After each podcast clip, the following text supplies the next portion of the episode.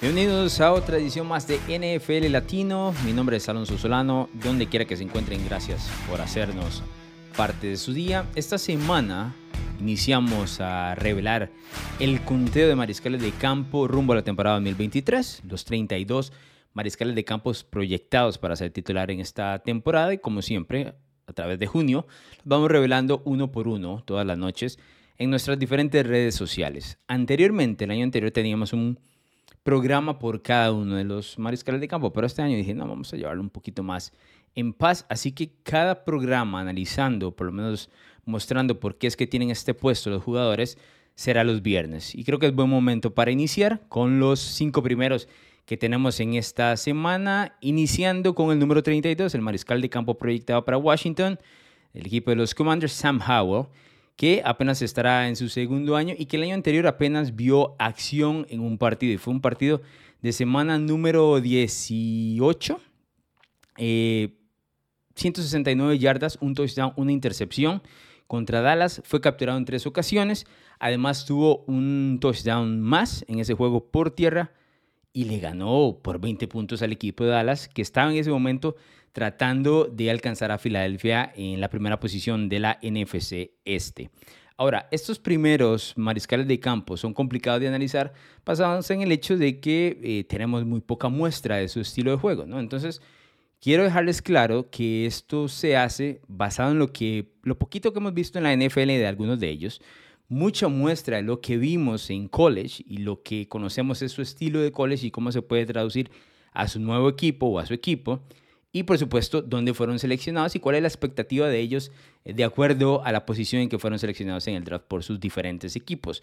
Howell estará compitiendo ahora en julio en los campamentos de entrenamiento de Washington por ese primer puesto con Jacoby Brissett, que conocemos es un veterano que ha estado rondando la NFL por mucho tiempo. El año anterior estuvo en Cleveland, pero se espera que Sam Howell sea el titular. Ahora, de que puede perder el puesto eventualmente en ese campamento de esos campamentos de entrenamiento, lo puede perder. Brissett es mucho mejor mariscal de campo en este momento, pero lo que proyecta Howell a futuro es algo de lo que Washington se siente bastante intrigado, por lo cual eh, me llama la atención que no hayan hecho otro movimiento por, por otro mariscal de campo un poco más veterano, o tal vez, eh, no sé, buscando un mariscal de campo estrella, qué sé yo, especialmente porque perdieron los dos que tenían el año anterior, que uno es Carson Wentz, que en este momento no tiene equipo, y Taylor Heineke, que ahora está en Atlanta. Así que Sam Howell es el número 32. Tenemos muy poca muestra, pero sí tengo que decir que me siento bastante intrigado para ver qué es lo que presenta Washington. Me gustaría, la verdad, que ganase el puesto número uno para verlo jugar. Ya conocemos cuál es el techo de Brissett, ya sabemos qué es lo que es. Y si bien es cierto, es un buen apagafuegos, nadie que entre a la temporada con Jacoby Brissett como el mariscal de campo tiene muchísimas esperanzas. Así que veremos qué es lo que sucede con Sam Howell. El número 31 le pertenece a Anthony Richardson, la selección número 4 del draft 2023 de parte de los Indianapolis Colts. Tiene 21 años de edad, como muchos saben, lo hemos analizado de arriba para abajo en este podcast, especialmente porque para mí era el mariscal de campo eh, que más intriga me generaba de los cuatro que estaban proyectados a ser seleccionados en primera ronda y que eventualmente fueron seleccionados, tres de ellos, y luego Will Levis en segunda ronda por parte de los Titans. Eh, el caso de Richardson es curioso Primero no sabemos si realmente va a ser el mariscal de campo titular en el 2023. Ahí está Garner Minshew, que eh, podría ser el que, el que tome el puesto uno. Pero Richardson es, eh, no sé, tiene un imán muy, muy grande. Su estilo de juego y la mayoría de aficionados en la NFL e Indianapolis lo quieren ver jugando y ver cómo es que responde a esta, este nuevo reto de ya jugar en, en la Liga Máxima de Fútbol Americano de los Estados Unidos, especialmente porque el año anterior mostró cosas interesantes en college a pesar de que fueron, es una muestra muy pequeña, porque apenas jugó 12 partidos, tuvo 17 touchdowns eh, por pase, 9 intercepciones, lo cual es mucho, y 9 touchdowns por tierra. Como les digo, tiene apenas 21 años de edad. El tema con Richardson es que está muy verde, por eso está en el puesto 31 y no sabemos qué es realmente lo que va a hacer una vez tome el puesto de titular eh, o, tome snaps con la escuadra de Indianápolis. El partido que él donde reventó y, eventualmente eh, atrajo todos los ojos encima, fue en partido de semana 1 el año anterior contra Utah, cuando Florida, su equipo, enfrentó a Utah y él corrió para 106 yardas y corrió para 3 donde fue prácticamente indetenible. A partir de ahí, el resto de la temporada fue sube y baja, ¿no? Como les digo, es un tipo muy verde. Yo sé que muchos tienen opiniones sobre él en las diferentes redes sociales, me lo, me lo han dejado claro. Por eso lo ponemos número 31. Es uno de los mariscales de campo que estoy seguro muchos queremos ver. A mí, eventualmente, o sea, me pasa que todos los novatos, la verdad es que sí quiero ver cómo es que reaccionan ante el reto de la NFL. Este es uno de ellos. No estoy seguro si lo veamos, la verdad, soy honesto. Lo que sí tengo que decir es que me parece que por la situación que está Indianapolis, en la segunda parte de la temporada seguramente será cuando Richardson tome algunos snaps y ahí eventualmente veremos su accionar y su eventual crecimiento. El número 30 le pertenece a Desmond Reader de Atlanta que fue seleccionado en la tercera ronda del año anterior. Tuvo una marca de 2 y 2 porque tomó el puesto de Marcus Mariota al final de la temporada. Lanzó 708 yardas, 2 touchdowns, no cometió intercepciones, ¿no? Ahora, el tema Reed es eh, curioso porque el mensaje que nos está dando Atlanta con este jugador es, confiamos en él, nos gusta lo que hemos visto. Él es un pasador puro. En el 2021 llevó a Cincinnati, eh, a los Bearcats, a una marca de 13 y 1 en college, lo cual fue bastante sorprendente.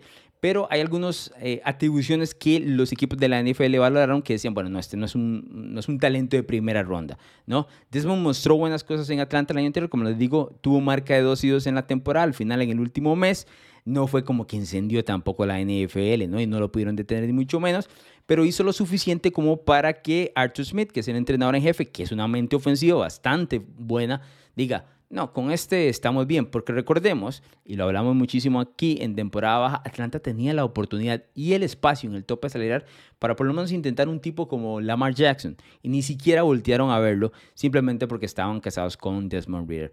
Es el número 30, yo creo que Reader va a tener buena temporada, creo que Atlanta va a tener buena temporada en el 2023 y podrá avanzar eventualmente para el ranking del próximo año varios espacios más. El número 29 es una de las selecciones, eh, no voy a decir polémicas, pero que tuvo mucha conversación en redes sociales, y es Jordan Love, que estará en su, bueno, 2020, 21, 22, este será su cuarto año en la NFL, y lo hemos visto en un partido nada más, en aquel juego contra Kansas City en el que lanzó 19 de, completó 19 de 34 pases, tuvo un touchdown, una intercepción y perdió un juego bastante cerrado. Ahora seamos honestos, ese partido fue en Arrowhead, no es para nada sencillo ir a Kansas City y tener que retar a Patrick Mahomes y compañía.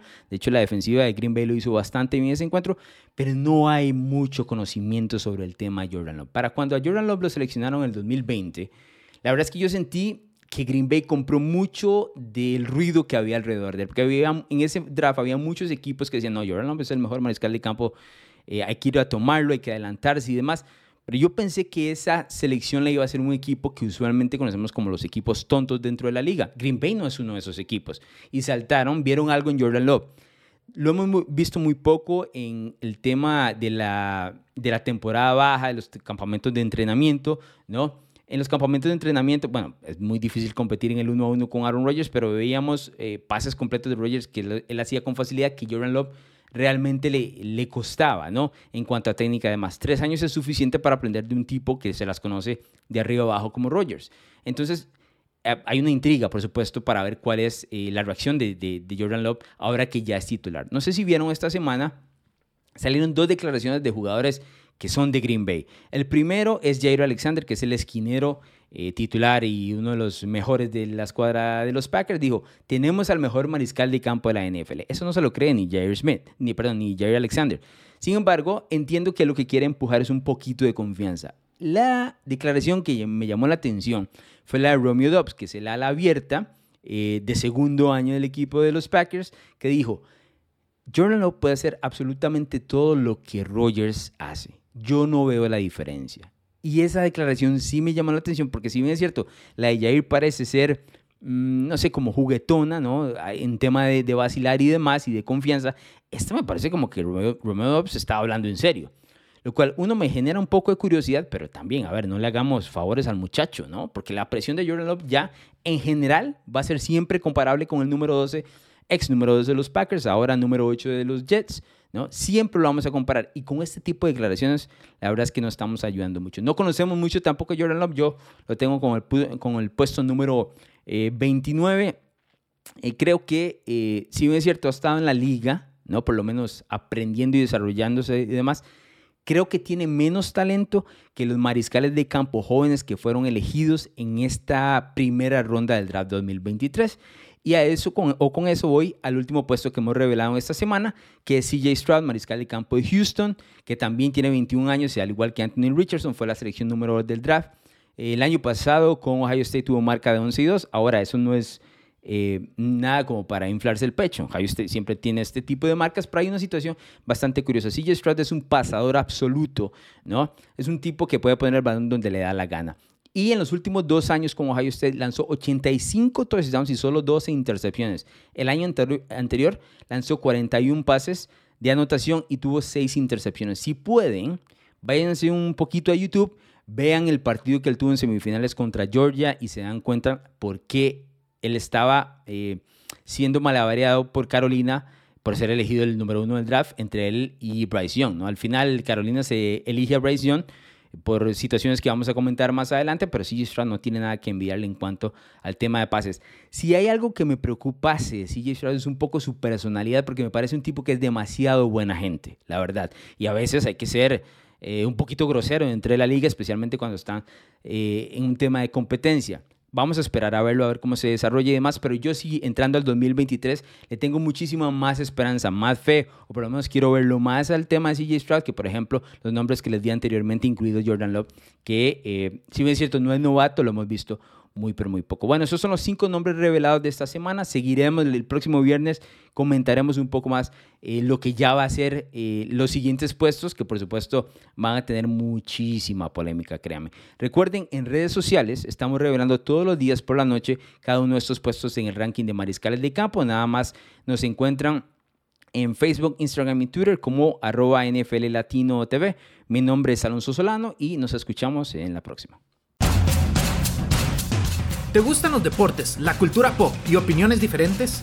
Narrativa X tiene todo lo que buscas, columnas, pensamientos, estadísticas, historias y documentales de todos tus deportes favoritos y de cultura pop.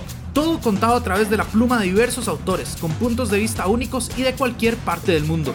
No busques más, Narrativa X es tu casa. Síguenos en Twitter como arroba narrativa-x y visítanos en narrativax.com. Te esperamos.